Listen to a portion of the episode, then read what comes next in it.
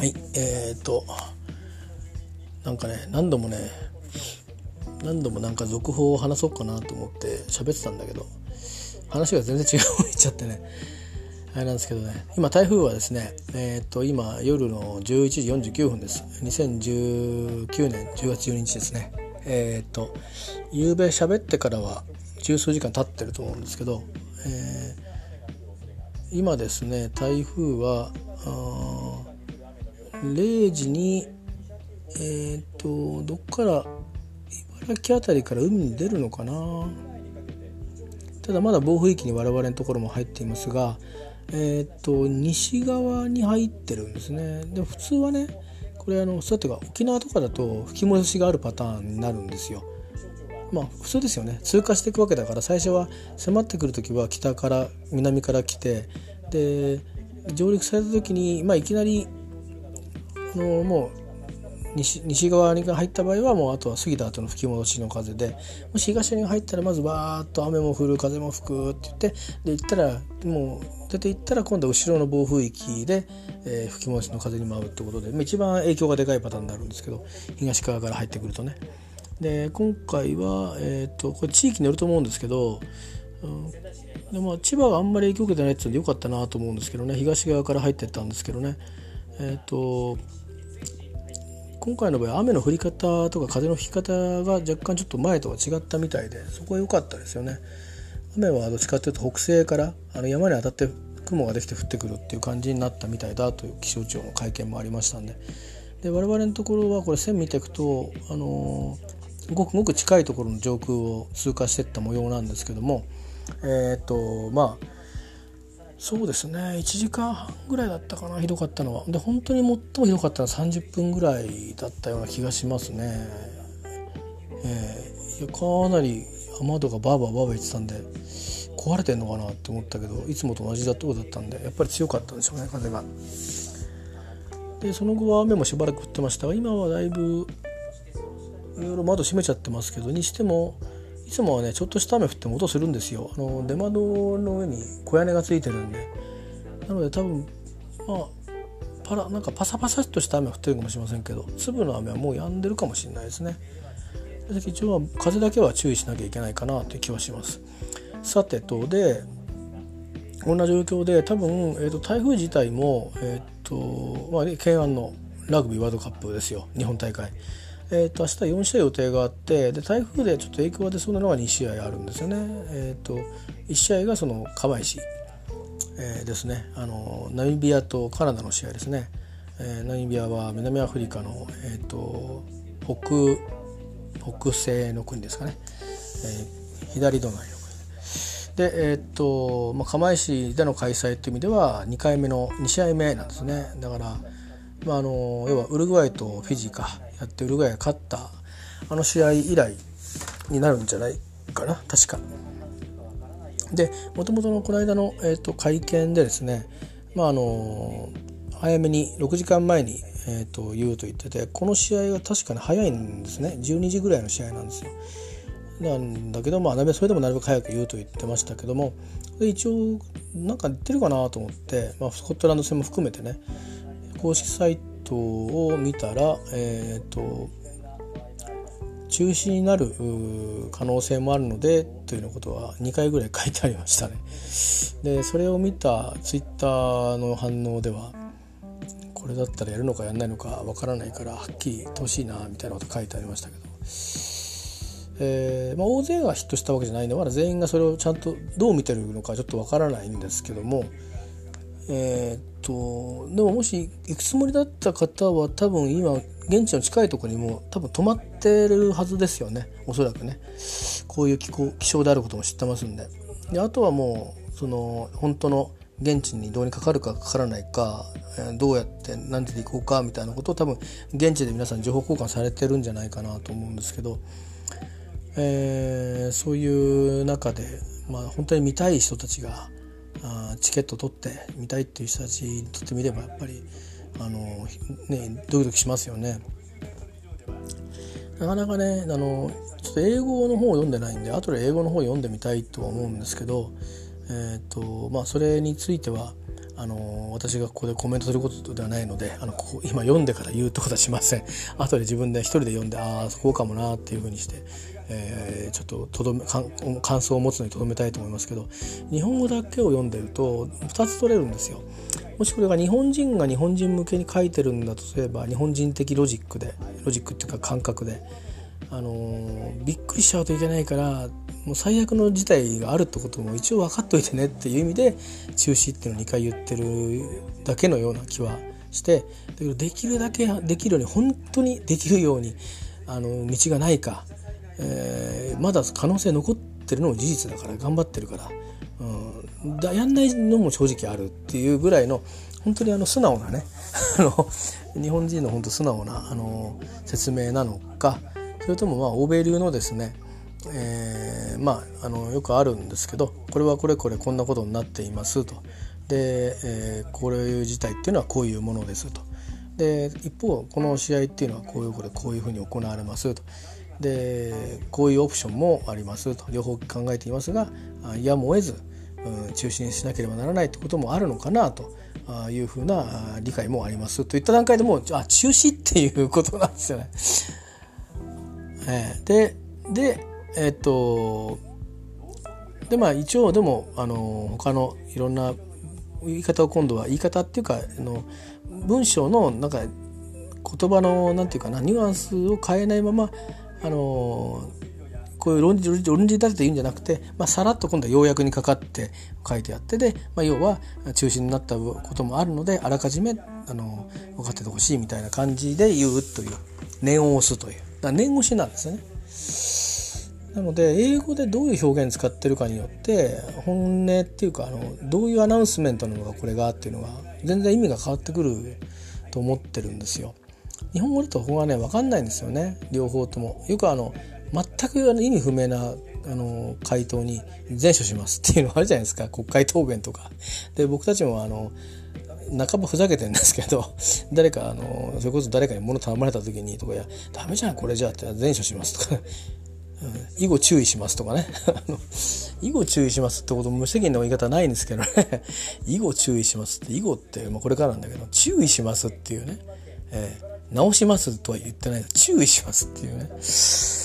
いやいやもうこれはまああの言葉のあやみたいなもんで本当はちゃんとやんなくちゃいけないんですよ。ちゃんとやんないとまたそれはまあもし墓地ビジネスだったら商いがねあれなんですけども。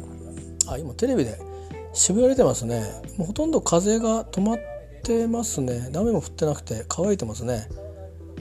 えー、あの蔦屋の前の交差点を外国人2名が歩ってってます。いや外国人じゃないかもしれないな。日本人かもしれないな。東京の大雨国立公営法は解除されたそうです。よかったですね。とりあえずね。でもその後の土砂災害とかもいろいろあるから、えー、注意していただいてというのは今言ってもしょうがないですね。これ聞くのは後ですからね。神奈川はもう少しかかるんじゃないですかね。山間部がありますんでね、えー、まあ、でもあの実態を見てあの対応したいと思いますが。まあそういうことでちょっとね釜石分かんないですねまだ。どっちのどっちのスタンスで言ってるのか分かんないんでで今回もうほらどっかよそに行くっていう話はもうないないことになってるからやるかやらないかやるならどういうふうにやるのっていう話だけなんでで遅く始めますかって話は今ここでは答えられないっていうか難しいねって言ってたからアランさんが。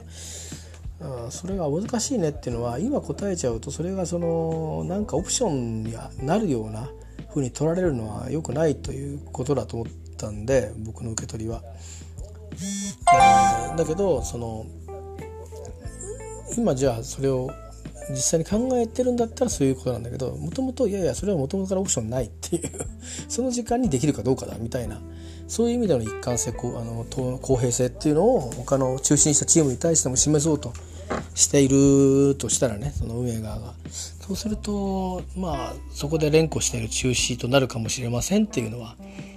次に説明がいった時にあのじゃあどうですって言った時にそれが実施しますって答えだったらまあそれはそれでいいんだけどそうじゃなかった場合にはびっくりさせないためのワンクッション。なんだ。って言うんだけど一応いきなり「えー!」じゃなくて「なんだ?」って持っていくための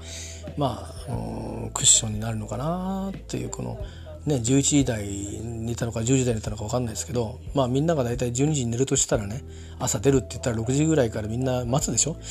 多分 6, 時とか7時とかに。でえっ、ー、と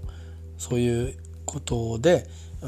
多分、まあ、前の日中に出したのかなと思うん。でえーと、日本対スコットランド戦については何も語ってなかったのでアナウンスメントは出ていないのでまだ、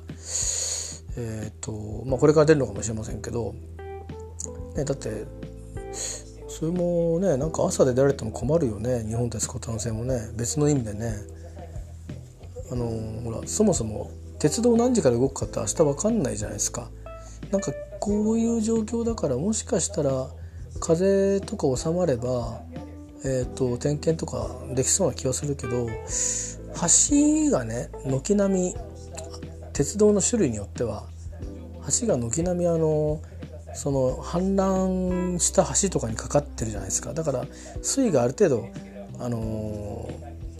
ー、過ぎないとその橋脚のなんか十分性みたいなものって確認できないじゃないですか。結構それが影響するかもしれないですね。多摩川がねここでちょっとねクローズアップされるかもしれないですよ。もしかしたら。あのえー、っと新横浜に行くのにはあの新幹線で新横浜って東京からありますね。そうすると多摩川通るんですよ。あの新茂丸子の少し北側南側に橋があるんですよ。それ通っていくんですね。か、えー、何かかんか乗って東横線に乗って、えー、菊名まで来て まあ一応ねいろんな行き方ありますけど菊名まで来てっていうで横浜線で新横浜か小机まで行って歩くと。ってなると、えー、やっぱ多摩川その下丸子橋の、えーと、どっち側かな？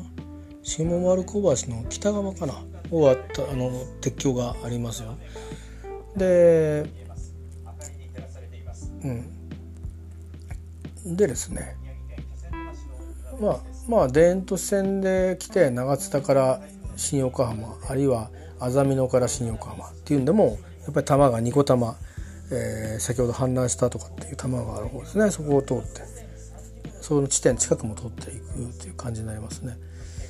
えーと、あとはうん横浜の方からのアプローチだと,、えーとまあ、横浜線っていうのはね東神奈川から出てるんですよね、まあ、横浜から直に行くやつもありますけど横浜や根岸線からね直通のもありますけど、まあ、大体東神奈川乗り換えるという感じですね、えー、なんでそれだとどうなのかな？川はないかな？多分。ないですね。鶴見川も渡らないと思うので、えー、それだと川の影響はないかなと思いますね。それからあとは地下鉄ですね。地下鉄のあの市営地下鉄で横浜から来る場合にも、えーとまあ、川の影響はないですかねで市営地下鉄の場合はえっ、ー、とね川の影響は多分地下に潜っちゃうので多分ないと思いますね。あの北新横浜町とかあるんですよねでそこと新横浜の駅の間に、えーと、鶴見川が流れててまさに日産スタジアムの真ん前に橋が渡ってるんですよ。で日産スタジアムを渡って北新横浜まで行くのと結構近いんですよ実は。歩いて。あの近いっていうか空いてる？新横浜より空いてるんで穴場なんですけどだからサッカーの試合とか終わった後国際戦とか終わった後はねあの僕らはその横浜の方に帰る人じゃないんであの北新横浜であの明るい時間だったら歩いたりしますね。ラグビーの時もそうやって歩いて帰ったかななんか見に行った時に。あラグビーだな。やっぱり俺オーストラリア戦見に行ったんだな。なんかオーストラリアのなんかそのワールドカップ見れますみたいなのイベントで行こうと思って寝坊して遅れていけなかったんだもんな。まあまあそうなんですよ。だから北新横浜で行こうかなと思ってる日本通な日本人の人がいたらその鶴見川を渡るのに渡れるかどうかっていうのはまあ多少ありますけどでも鉄道の影響は出ませんねそれは。それはあの徒歩の徒歩の話なんで。そっち危ないよって言ったらもう地下鉄にそのまま乗って黙って乗って新横浜まで上がれば地下地下に潜っちゃいますから影響出ないです。という感じですねあとバスで来たらそれちょっと分かんないですけど、まあ、鉄道だけの話をすればそういう感じです要は多摩川を渡ってくる人要は東京側から来る人はどんな線であっても多摩川を渡るんででその安全点検になるものをですねどのレベルでどのどの会社がこれ2社にわたるんですけど東急と、えー、東横線と電東が東急でであと JR の東海ですよね、えー、東海道新幹線は、まあ、どうやって点検するのかなによりますけどあの水位がやっぱり下がっていかないともしかするとあの、えー、風の条件もあるんですよね。なんか風速何十メーターっていう。ででもそれはどうやら大丈夫そうなのでこのまま行けば。もう朝の今の段階も多分大丈夫だと思うんですよ風速は。そらく。ただ川の上がどんだけ増えてるかちょっと分かんないんで朝には少なくともクリアできできてるでしょう。であとはだから安全確認というのは線路橋脚それから電線、えー、信号系統ですよね、えー、それからポイントそんなところとかあと駅舎自体ですね、えー、それから、うん、駅のいろんな運営上のえーと、機械やもろもろ、まあ、そういったもの運行上の諸条件が整うかってことを安全条件と同じように一回止めてますからね、えー、シャットダウンっていうか、まあ、止めてるんででありますよね。でいろいろ各社によって立ち上がり方が全くあの白紙ベースで、えー、遅かった何時までってところと完全に何時まで運休っていう鉄道と分かれてるんですけど多分あのー、早くなることは別に否定はしないのでこの間あの先月の9月8日のですねその千葉に影響を残した爪痕を残した台風の時も、えーと、まずうんと運転は見合わせと言った会社もあって私はそっちの方の会社の影響を受けてるんですけど路線がね。で他の会社はまあ何時まで止まりますって言ったんだけどまちまちでしたよ何時まで止まりますって例えば10時まで止まりますか9時まで止まりますって言ったんだけどそういうふうにしたところはね大概ね遅れてましたね。何時からまで止まりますって言って何時から始めますって言ってないんだけどそしたらね午後ね1時ぐらいまで動かないとか言ってあの職場にやっぱりそっちの方からいらっしゃる方々がいるんでねで分かるんですけど。ほぼ3時ぐらいにいやもう休んだらっていう感じなんですけどほぼ3時ぐらいに真面目ですよね。ほぼ3時ぐらいに会社に登場して、えー、でまあいう感じですよ。で別にいいんですからね。最後にいなくて。あの事故あの事故っていうかまあ自然災害なんで。それ来なかった間はあの勤務したとみなすということになってるんで我々は。だから別に普通に帰れるんですけど。でいやでも疲れるじゃないですか。すんごく。で私の方は動き出すかどうかっていう情報をネットで集めながら、まあ、でももう朝一では普通の時間には起きてなかったですよ。もうあのもうまず朝は無理だなっていうふうに思っていたんでもう朝からみんなあの見合わせるって言ってるんで。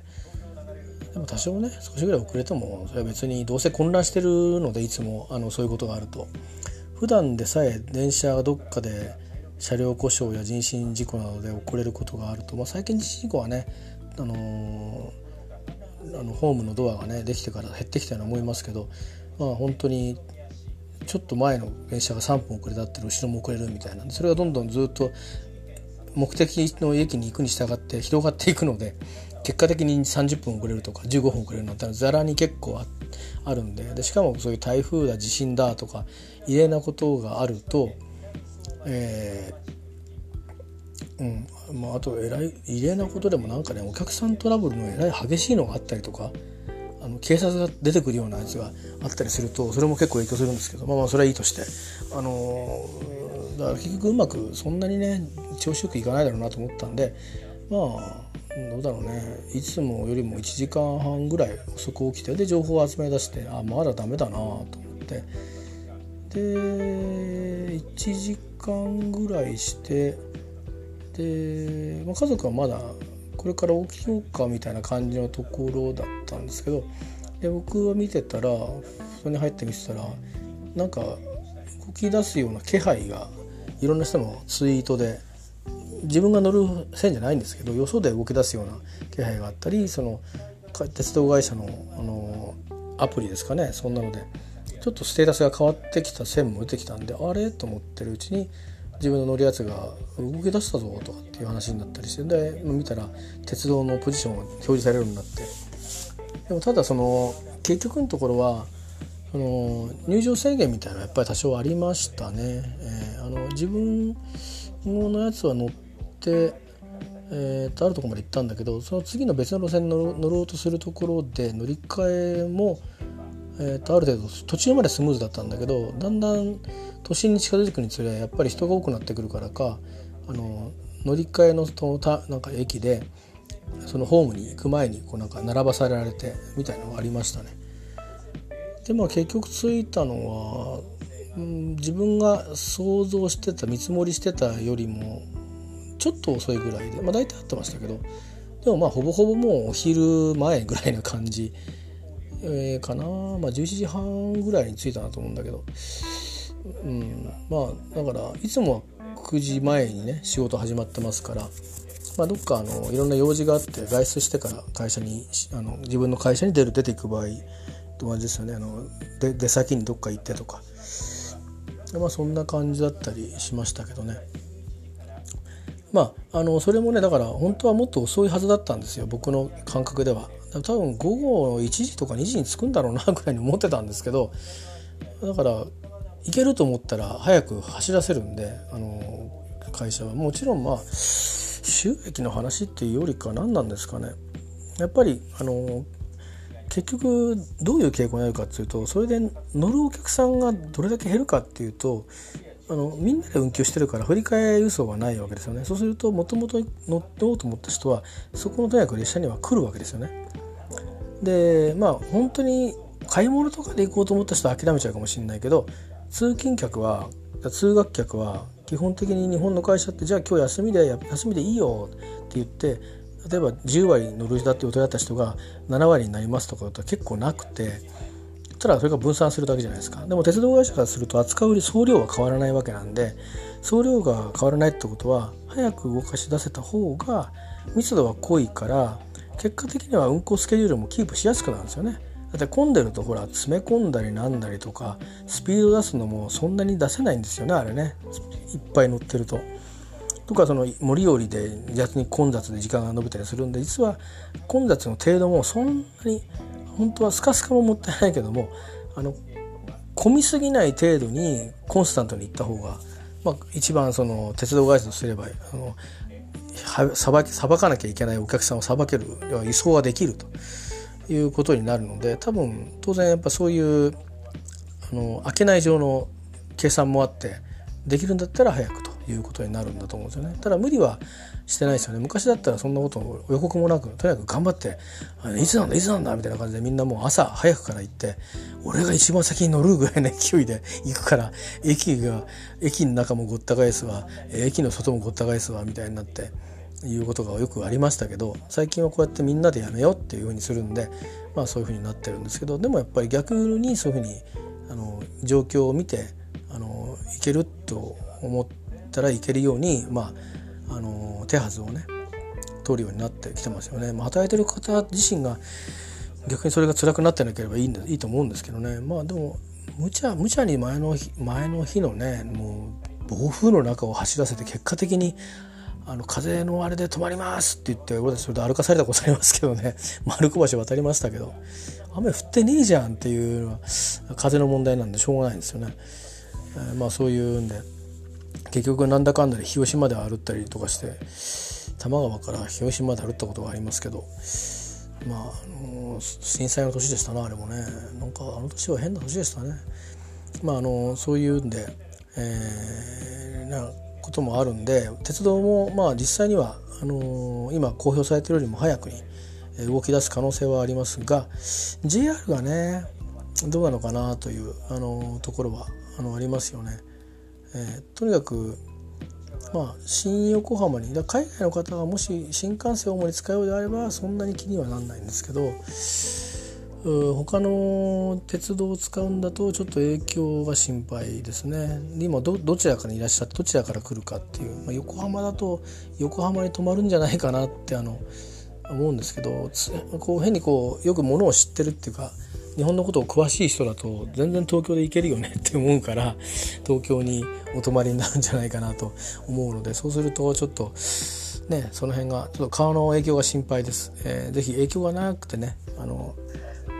今夜のうちに水位が下がって点検が早くできてとか損傷がないことまあ多分目視になると思うんですよあのいろんな時間ないからあのっていうか橋もいっぱいあるしねあのえあの多分それやりだしたら、えー、だし水位が減ったといっても多分それなりの流量は残ってると思うので多分そのレールの上を落ちないようにねあの歩きながらそしてなんか機械みたいなのでこう測定したりとかっていろいろするんだと思うんですけどね。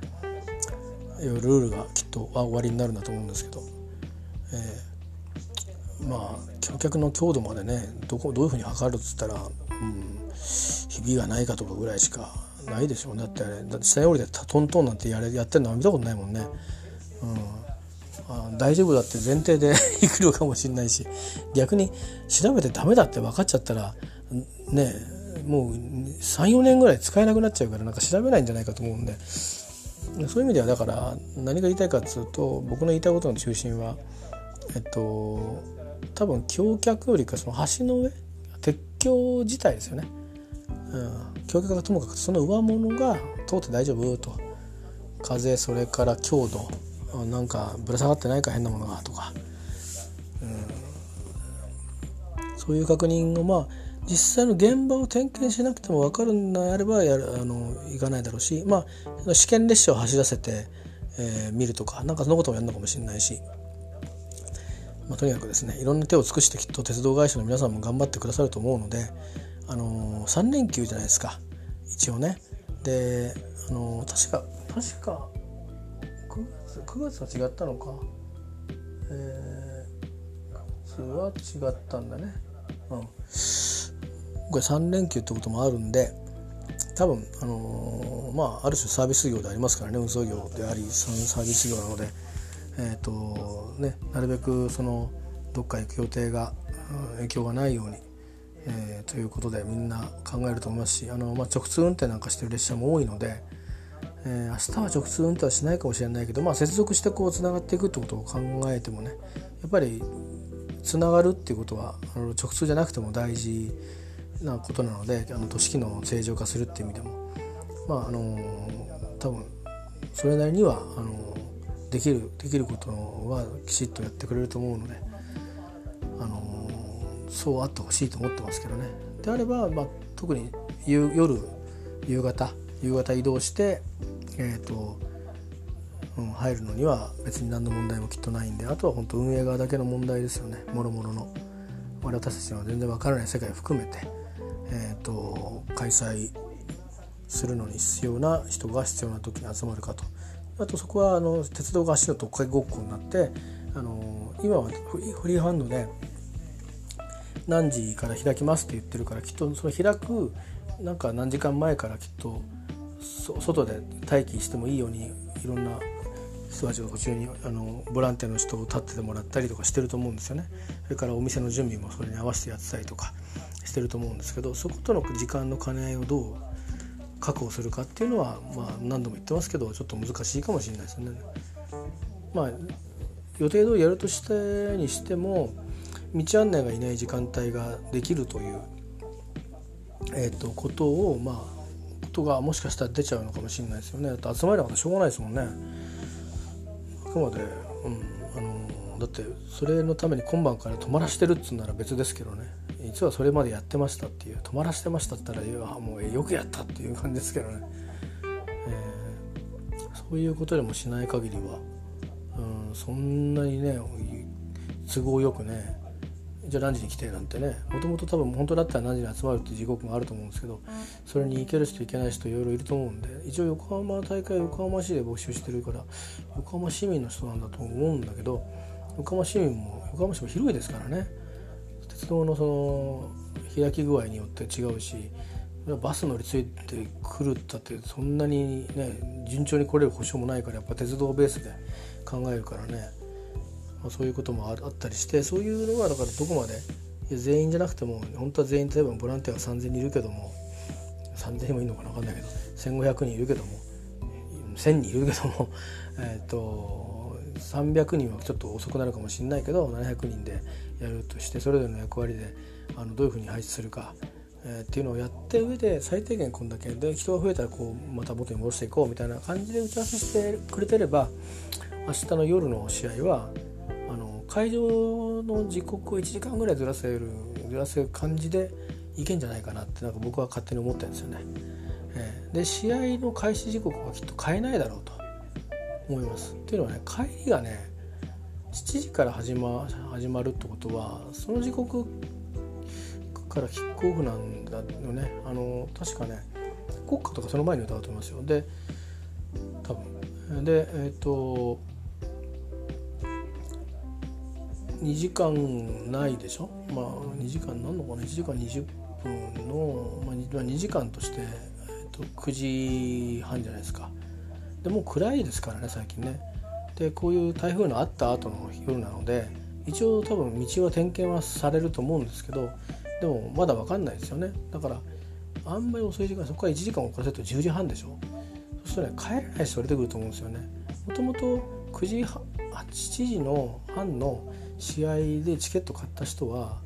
多分その時間で帰れると思ってるか自分とか泊まると思ってる人なんですよね。3連休だしと。で帰る人に対してのやっぱり、うん、配慮としては1時間ずらして帰れなくなったら途中で抜けてくってことになるんですよ。しかも、えー、後半の一番いいところ抜けてくみたいな。ありえないですよね。だから多分開始時刻は変えないで、えー、その代わり入場のそのちょっと集中だけは若干ちょっと圧が出るかなっていうところだけは我慢してくださいっていう感じで入れていくんじゃないですか。であともしかしたら中のサービスも全部が全部きれいには同タイミングではスタートしないかもしれないですね。だからそういう意味では若干ちょっとそういう意味のあの混むところはあるかもしれないですね。えー、あなんか。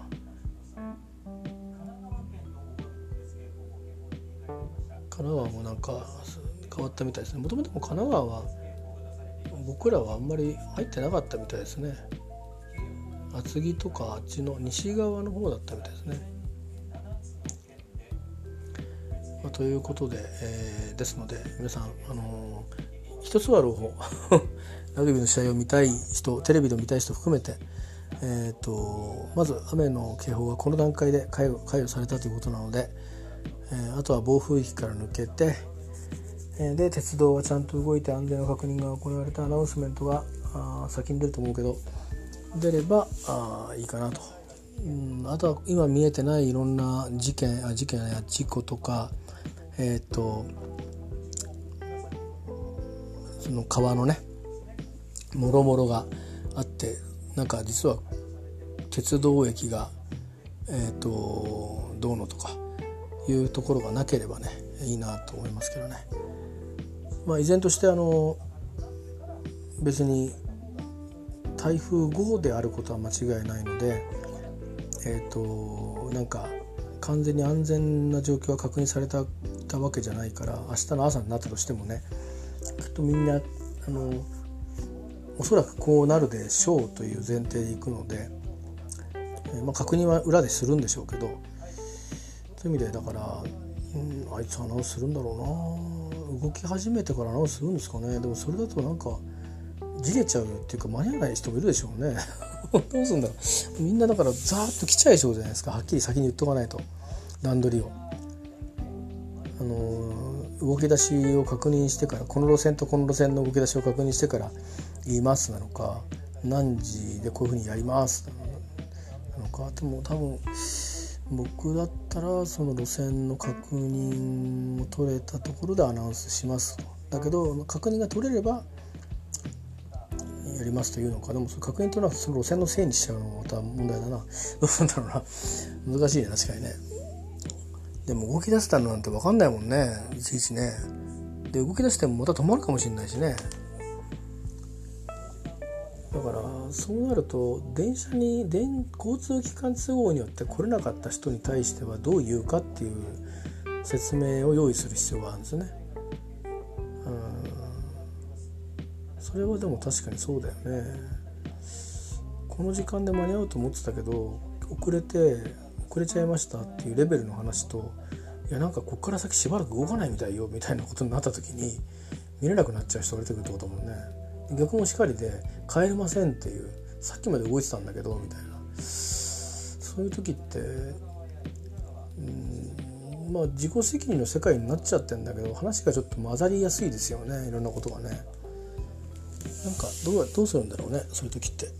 ちょっと僕も頭回んないんで。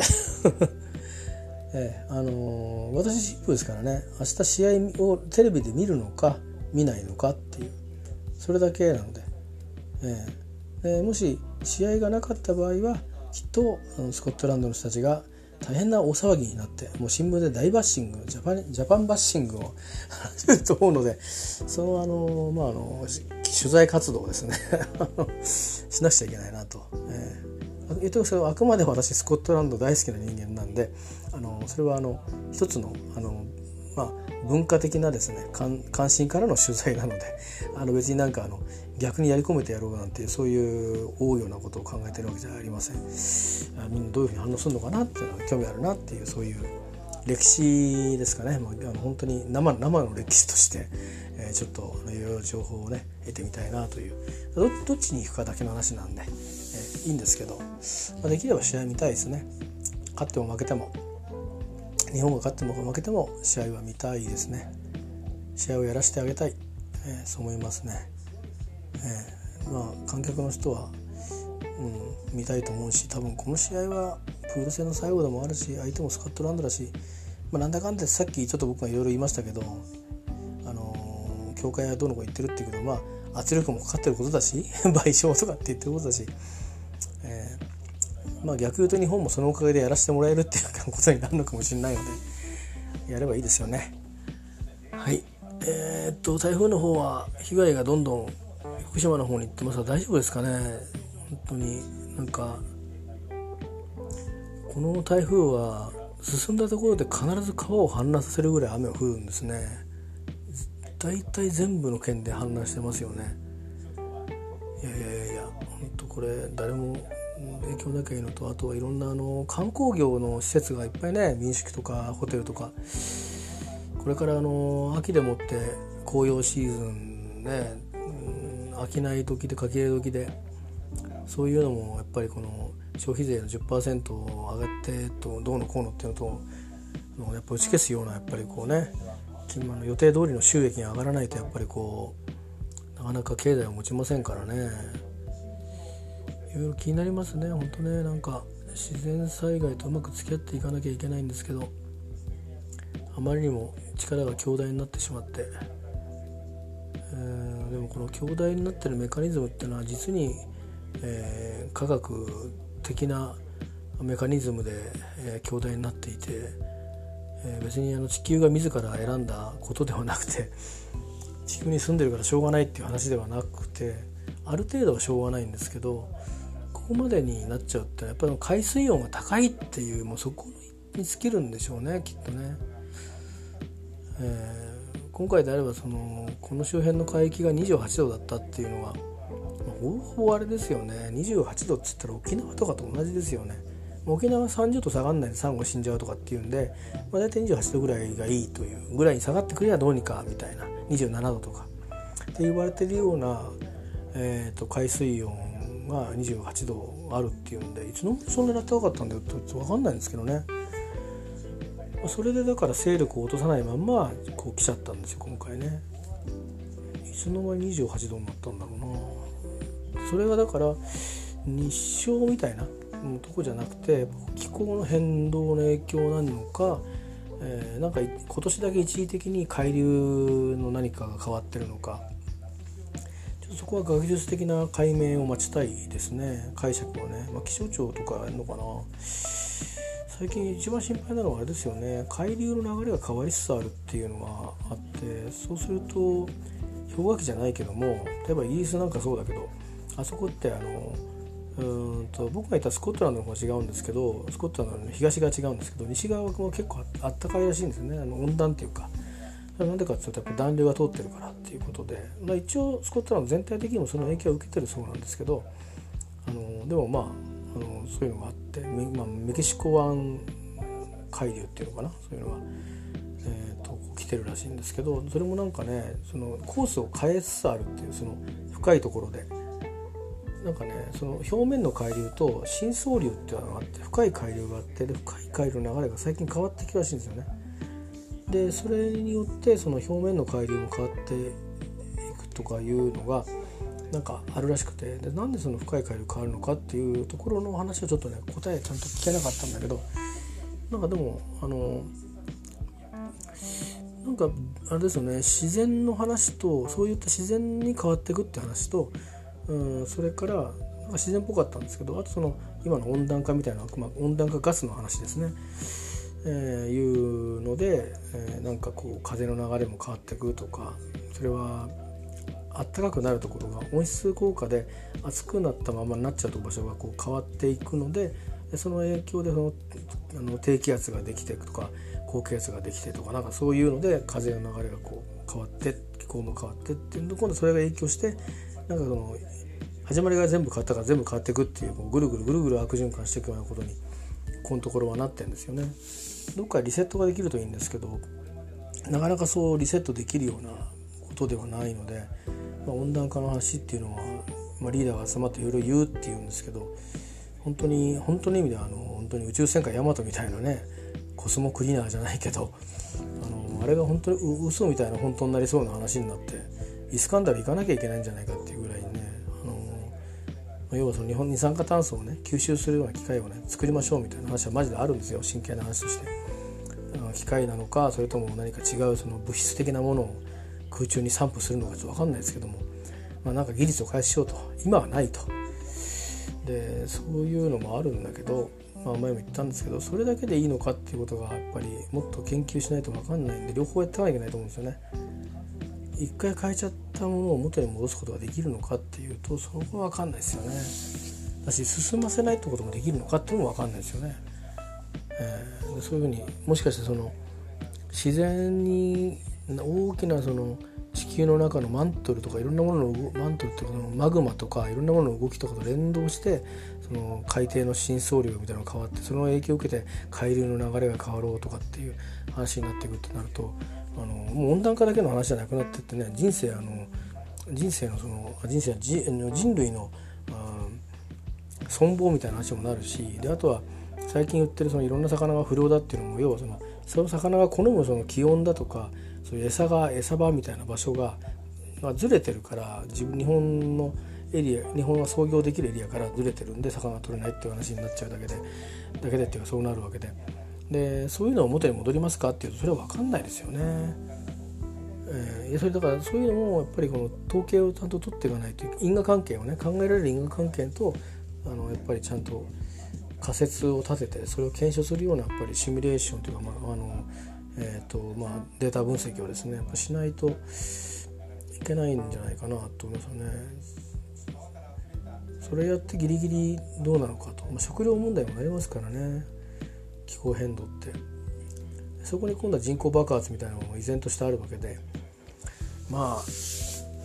この気象の問題はですねあの今回たまたま台風であのラグビーのことが関わってたんでなんか結構あのわざわざ喋ってますけどなかなかねそう簡単じゃないんですよね。まあさすがにねあの普通台風がないような北半球の例えばスウェーデンに台風が発生しますって言ったらそれはまあ4を4を末かって気がするんでそれがないのはね逆言ったらこのなんでこんな台風の時期にって言われてるっていうのはそういう地域がここだけでよかったねっていう宅になくてよかったねっていうぐらいに言えるような話で よかったなっていうなんとなく思ったりするとこもありますけどね。これそこここで爆弾低気圧だらけの地球になったらあの要こそあのブレードランナーの世界じゃないけど あのとにかくずっと雨が降ってるっていう延々雨がどこ行っても雨が降ってるみたいななんかねあのなのかどこ行っても乾燥してるみたいな。なんかどっちどっちか。ずっと雨降ってるかどうと乾燥してるかみたいな。あの要は新旧のブレードランナーの違いになりますけど。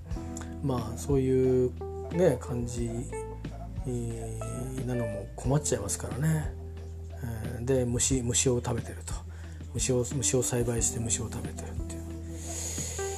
虫っていうのはタンパク質をタンパク質を栽培してるって言ったかな。虫作ってんだけど。あのまあねだからまあ虫虫を食べるっていうのは、ね、未来の世紀のあれだっていうのはよくみんな「ええー!」とかって言ってますけど BBC なんかのたまにあの科学番組みたいなのもちらとね短いコーナーでやることありますよ。虫を食べるっていう。リポーターがやっぱ日本人のリポーターと同じようにしてなんかすごい顔して食べてますけど、うん、でまあまあ積極的に美味しいとは言いませんけどでもそういうのがやっぱ組まれるぐらいやっぱりあの、えー、っと食糧難っていうことがやっぱりこう見えてるんですよね。あの一つそのいろいろなんか取り組んで改善していくってことはあるんだけど気候変動のトドのつもりはどうなるかっていうと人類滅亡という そこに行くんですよ。あの今の暮らし方なり今の気候なりっていうのは全部影響を受けて変わっていってしまう可能性があるので食料生産だとか気温気候変わるからそうするとまたそれもそこでも食料生産変わるじゃないですか。異常気象って言ってるのはいつもと違うんだっていつもがあるんだけどいつものが変わっちゃうというねいつもが異常と言われてるとこに変わるだから今回の場合で言えば僕はこの台風っていうのは当面なんとなく温暖化と関係してそうだけどもよくわからないけどどうも実態としてあのもうこれが普通っていうふうになっていくんじゃないのかなっていう予感がね予感その予兆なんじゃないかなというふうに今回はま受け止めてますよね。でそんなような状態で仕事をみんなビジネスをするとか観光をするとか受け入れるとかで観光もいろいろありますよね。あのアウトドアもあるしね、いろんなことがあって日本日本を日本として売っていくっていうことででみんなでご飯食べていくっていうのはどういうことでやっていかなきゃいけないのかっていうことですよ。だから僕はあのこの間言ったのは沖縄に学ぶべきなんじゃないのかっていうべきっていうか沖縄からの知恵をねいろいろお借りして、えーと、適応能力を上げていくっていう問題の根本解決とは別にね対処していくっていう意味で沖縄の経験値をやっぱり僕たちはあの学ぶべきなんじゃないのかなっても思ってますね。それは今日あのまだ最終的に終わってるわけじゃないですけど台風一通り経験して、えー、ね。多分過ぎてみて思えば自分が沖縄で経験した台風よりも弱かった気がするし氾濫とかしてるんで全然その効果が効果で影響は違いますけどね。影響は違いますけど台風そのもののはそれはたまたま僕が暮らしてるところ台風が通過してるところの位置関係のそういうま偶然のものでしかないですけどあの思ったほどね最大瞬間風速60メーターが吹いたわけでもないしそういう意味ではまあ良かったですけどねそういうふうにしてあの警戒させてもらって警戒するように持ってってもらってよかったですけどただ沖縄とかの場合は本気で吹くんでってことはですよあのこれはもうなんか何十年に一遍の台風なんだってこと今してますけどもしかしたら 70m 吹く台風が来るかもしれないですよね。海水温が31度とかって平気でなるようなこの辺の状況にもし変わってってしまったら沖縄と同じようなねあの台風が通過していくってことがあり得るってことですよね。そうしたらちょっとかなりまずいでしょうね。本当に東京に人を置いといていいのかみたいな話がきっと出てくるんじゃないですか。っていうかどこにどこを人にしたらいいんだみたいななんか話もあるだろうし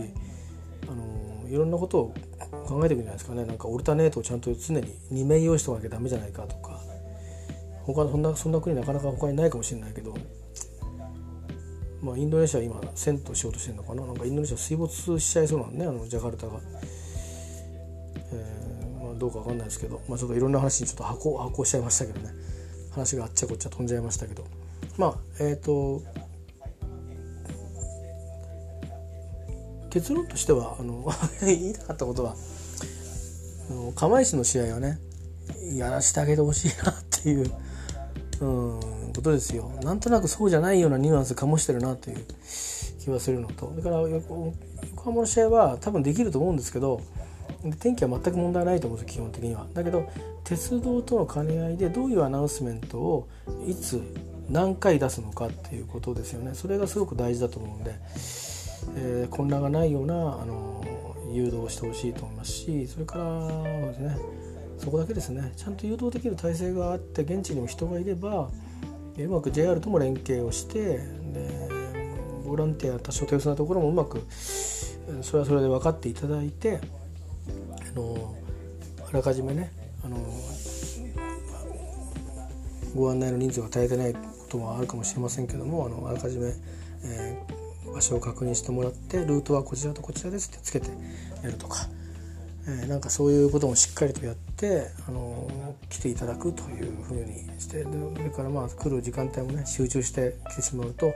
あの駅周辺出口であの混乱をするので、えーと、なるべくこの鉄道が動き出した後会場時間を遅らせるのでこういうふうにしてくださいみたいな。えー、なおその一部のなんとかの販売はあの例えばあの公式グッズの販売は今日はいたしませんとか。いやそれはいたせないって大騒ぎするかもしれないけど。いやでもねあの確かにそこで買う人はまあいいるからいいんだけど、うん、いやまあいいかそれはやっても。まあなんかねそういうことでしっかりとしたアナウンスメントしてほしいなと思ってますと。であとは私はあの明日できればあのテレビになりますけど試合を見たいなと。明日私はあの私の友達が今日か試合に、えー、行きますんで。私は行かないんでね、あのー、ぜひ楽しんできてもらいたいなと思っていますんで、あの試合はあった方がいいなとは思っています。私 私もテレビで見たいなと思ってます。けどまあ無理はね、あの無理はしょうがないんで、まあ、賠償とかあのお金のこと言わないでですね無理だった時はまあスポーツマンシップでもってあの受け入れていただければなとはちょっと思いますけどね。まあでもどうなんだろうな。あのその辺はあのそれぞれのあの国の事情や国の国民のメンタリティーがあるんでね、えー、そういうふうに言わないと収まりがつかないっていう人たちもあのいると思うんで、まあ、相手のやりたいようにやってあげるしかないところもあるかもしれないけど、まあ、そこは運営側に任せましょう。はいえー、ということで、えー、長々と単なるなんか、あの無駄話になっちゃった気もしますが。えー、とりあえずまだあの台風は全部影響がつまびらかになってませんし今まさにまだあの激しい雨が降ってるエリアが、えーと、そうですね岩手の方もありますね。仙台から岩手福島とありますんできっと風も強いんだと思うので、えーと、ぜひぜひ安全に、えー、気をつけられてですね、あのー、ちょっと明日の片付けとかも大変になるかもしれませんけど私も一言じゃないですけど、えーとまあ、怪我のないようにですね、えー、お過ごしいただければと思います。まあ、どうかあのご息災でいただけていていただければと思います。でまあ、あのもしねラグビーに関心がおありの方でいろいろ支障があってもまあそのちょっと見る余裕ぐらいなんとか作れるって方はあのもしかしてよければね差し合いがあればぜひ日本対スコットランド戦えー、一度ご覧になってみてください多分熱い試合になると思うんであの多分これまでのいろんないい試合はあったと思うんですけど多分その中ではきっと歴史に残る一戦になることは間違いないので、まあ、スコアがどういうふうになるか分かりませんよそれはそれはやってみないと分かんないですけどいずれにしても熱量は最大級の試合になるのは間違いないのでぜひぜひ目撃者になっていただければなと、え、思っています。えーまあ、僕がいちいち偉そうに言う話じゃないんだな。っていうのをこれはでも誰も聞かないから 僕が僕に言ってるということで。そうだね。誰かに聞いてもらうようにするのっていうとね一般的な話するしかなくなっちゃうしね。別にこれで儲けようってわけじゃないからね。まあいいですこのスタイルで。はい。ではあのどうか、えーと、お怪我のないようにお過ごしください。では。